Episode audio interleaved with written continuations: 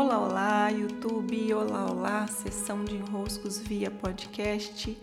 Muito boas-vindas, eu sou Paula Quintão e aqui estamos nós para mais um dos nossos conteúdos. Sempre me alegra muito a presença de vocês. Tenho passado por um período bem especial compartilhando bagagens, conhecimentos que fazem parte de cada um dos meus cursos, tenho feito um apanhado mais geral e trazendo peças que se encaixam às vezes em um ou mais produtos e gostando muito dos retornos de vocês também, percebendo como essas bagagens a mais podem trazer daí clarezas, transformações, mudanças. E hoje vamos avançar por esse especial eu quero trazer como tema aqui o curso do peso. Mas vocês vão ver que, na verdade, nós vamos tratar de um assunto que não pega somente na nossa parte física, no nosso corpo e nesse peso que vamos acumulando em forma de gordura por causa das escolhas feitas. É, o tema que hoje eu escolhi trazer e destacar mesmo em relação ao curso do peso é a temática das escolhas. Quando nós acumulamos peso, é por causa do que nós escolhemos, ou movimentar ou não movimentar, ou comer ou não comer, ou apegar ou desapegar, ou movimentar ou não movimentar, ou manter em pensamentos ou não manter, são as escolhas que vão influenciar na nossa leveza, na nossa liberação daquilo que nos pesa. Então vejam que quando eu vou falar sobre o peso no corpo, ele trata muito mais do que a gordura. Ele trata sobre o peso mesmo. E a gordura é um dos representantes desse peso que pode nos assolar a existência, mas não como um peso do responsável, do cumprir o seu dever, do tomar a vida para si e assumir aquilo que nos cabe, porque isso também tem um peso, um peso existencial muito forte. Agora, esse peso, ele pode se tornar um fardo. E é essa linha que eu escolhi desenvolver dentro do curso do peso, uma linha bem sistêmica que encontra percepções nos mais variados conhecimentos, nas escolas de conhecimento e que traz uma riqueza muito especial compartilhada nesse curso. Esse curso tem uma curiosidade que quando eu que é quando eu elaborei o curso, eu já tinha todas essas percepções em algum grau, mas me inquietava o fato de que eu não teria a linha de raciocínio, às vezes, para tratar de um tema que iria do início ao fim. É, mesmo, por exemplo, quando eu trato da parte fisiológica, eu às vezes não me lembro nem de alguns nomes, de algumas terminologias, e aí eu dizia, né, olha, essa parte aqui vocês têm que pesquisar isso aqui, vocês têm que elaborar um pouco mais, mas o caminho, que é o caminho que demonstra toda a conexão entre ir armazenando esse peso, eu tinha. Mas eu ficava com receio, né, de como que eu vou fazer esse curso, se eu sei que eu posso continuar aqui estudando, estudando, estudando esse assunto e ainda tem muito mais percepções para eu somar. E aí eu me coloquei no meu lugar. Se vocês assistiram o vídeo anterior sobre a humildade do servir, vocês já compreendem bem o que é isso. Eu me apropriei do que eu sabia e compreendendo, olha, até aqui eu vou e até aqui eu vou explicar que daqui para frente eu não vou. E assim eu fiz. Fiz bem no meu lugar. E na época eu já tinha liberado alguns pesos por causa desses estudos. Eu tinha vindo de um período de ganhar muito peso, adoecimento também, o período que eu morei em São Paulo, que foi muito bom, mas acabou me sobrecarregando emocionalmente. E aí o que eu fiz? né? Juntei essas bagagens e eu sabia, é hora de compartilhar no curso do peso. Com muita. É como aquele frio na barriga que dá quando a gente está criando algo que a gente sabe que é bem significativo para nós mesmos e pronto. Segui, avancei, fiz a gravação do curso, fiz a entrega e ficou muito especial mesmo. E daí aconteceu que quando eu completei a entrega do curso, o peso que ainda estava no meu corpo, ele começou a ceder. Eu comecei a liberar o peso que ainda precisava liberar. E eu brinco, né, que eu me matriculei no meu próprio curso do peso e liberei pesos que estavam mesmo assim aguardando um, alguma consciência para finalmente serem, é, não podemos dizer perdidos, senão a gente fica procurando, né? Continua procurando, é, mas liberados, pesos liberados. E essa é uma curiosidade. E o tema que eu trouxe aqui hoje é sobre as escolhas.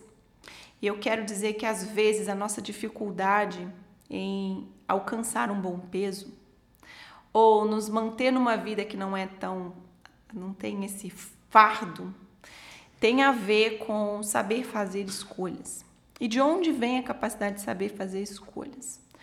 Ela vem da nossa parte feminina, aspecto feminino em nós força in.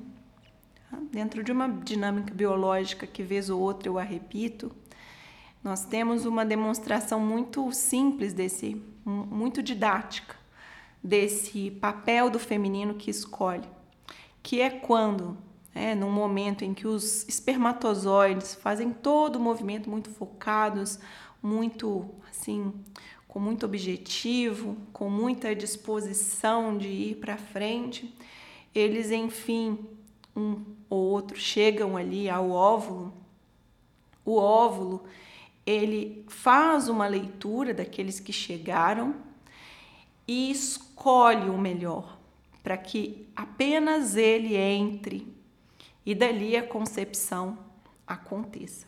Então, por muito tempo a medicina acreditou, a ciência acreditou que era o espermatozoide que chegava primeiro que entrava no óvulo e não é. O, o óvulo faz essa escolha pelo melhor. Então, vem do aspecto feminino, em natureza feminina em nós, fazer a escolha. Então, é uma conexão a essa fonte do feminino que vai nos garantir ao longo da vida e fazendo as melhores escolhas. Ah, então, essa conexão vai é, fortalecer a nossa capacidade. Porém, eu quero ressaltar aqui dois impedimentos, como se fossem duas barreiras, que me impedem de acessar essa fonte feminina que me conecta ao poder de escolher. Tá? E há uma lei sistêmica dentre as três que eu quero destacar, já que estamos falando de nos apropriar de um poder da fonte que é a segunda lei sistêmica que diz o seguinte: quem é maior dá, quem é menor recebe. Ponto. É, essas, o enunciado dessas leis eu aprendi com o constelador Andrei Moreira, e sempre que eu falo esses enunciados, é, eu honro ele dentro de mim e costumo sempre dar os créditos a ele. Ele tem uma brincadeira, né? Ele fala, então o enunciado é quem é maior dá, quem é menor recebe, ponto. E ele pergunta qual é a parte mais importante do enunciado. E aí faço um silêncio no grupo e ele mesmo responde com uma cara de, assim, gostando da própria brincadeira, que é, é o ponto. Porque não tem continuação para além de, desse enunciado, não tem a sua justificativa, não tem a sua historinha, não tem o que aconteceu com você, né? tem um ponto mesmo, ponto final. Quem é maior dá, quem é menor e vem depois, né, recebe. Quem é maior vem antes, tá? Quem é menor vem depois, recebe. Né? Esse que vem antes é a fonte e é maior. Esse que vem depois é menor.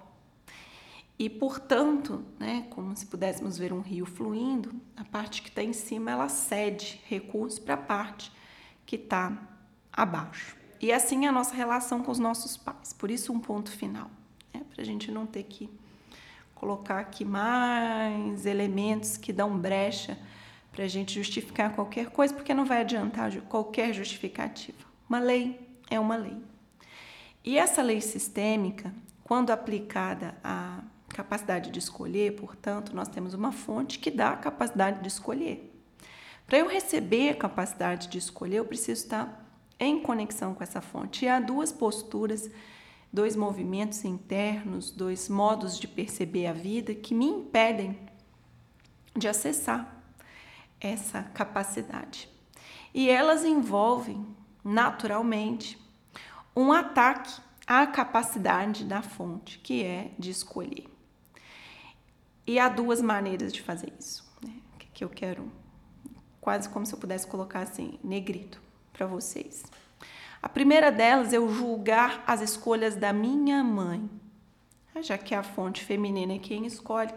Se eu olho para essa mãe e digo assim: olha, essa minha mãe escolheu mal a vida que teve, escolheu mal meu pai, escolheu mal não sei o que que fez, escolheu mal pelo caminho, escolheu mal não sei o que, não escolheu nem bem as coisas que vai fazer no almoço, não sabe escolher a própria vida, não sabe escolher a profissão, não sabe escolher o que fala, não sabe escolher a roupa, não sabe, não sei qual crítica. Você pega aí da tua listinha. O que que eu estou acusando a minha mãe de não saber escolher? Essa acusação à sua mãe não saber escolher vai minar teu acesso a essa fonte que escolhe. Então, quando você critica, parece até um algo inocente, quando você julga, de jeito nenhum é inocente. Você se prejudica por não honrar a fonte que escolheu o que precisava para você existir. No caso, você só existe porque essa fonte soube escolher imediatamente você já afirma que você é uma má escolha. Então, isso tira suas forças também, te desapropria da concepção que te trouxe ao mundo. Não produz um bom efeito. E um outro movimento de desonra à fonte é a crítica, o julgamento às nossas próprias escolhas, que também são maiores e dão porque vieram antes. Então, a Paula, de 10 anos atrás, precisou fazer as escolhas dela, a Paula, de 15 anos, precisou fazer as escolhas dela, que resultaram no lugar em que a Paula está hoje. Se eu olho para trás com arrependimento, e aqui eu faço também todos os destaques, busquem por outros conteúdos em que eu falo de arrependimento, para que possam dar um, um zoom nesse aspecto, se eu olho para trás com arrependimento, o que eu estou dizendo? Eu não soube fazer escolhas. Então também eu não consigo honrar esse momento por completo, porque eu não valido que ele é o melhor momento que eu poderia estar. Mesmo, claro, às vezes nós vamos estar em situações de desafio.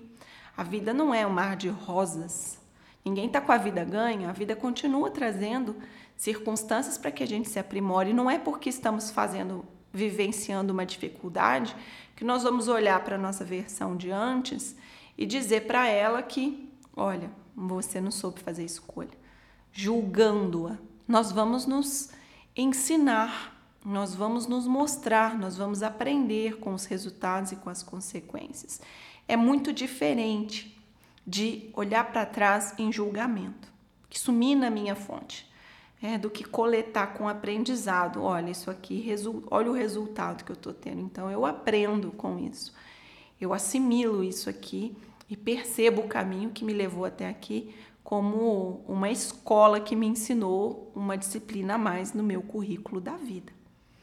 Essas duas formas de julgamento, a fonte, que é ou uma mãe, ou que somos nós mesmos, versão de antes, impedem que eu possa estar aqui agora com toda a minha, com todo o meu potencial de fazer a escolha daqui em diante.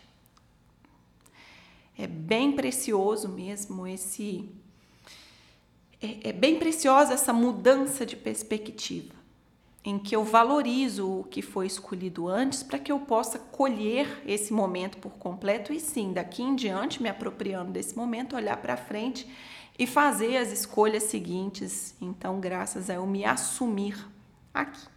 Sim, meus queridos e minhas queridas. que vocês possam daí tomar essas percepções. Se precisarem mais sobre o arrependimento, busquem meus conteúdos, eu já tenho alguns elaborados sobre isso, acredito que pode auxiliar. Beijos, abraços.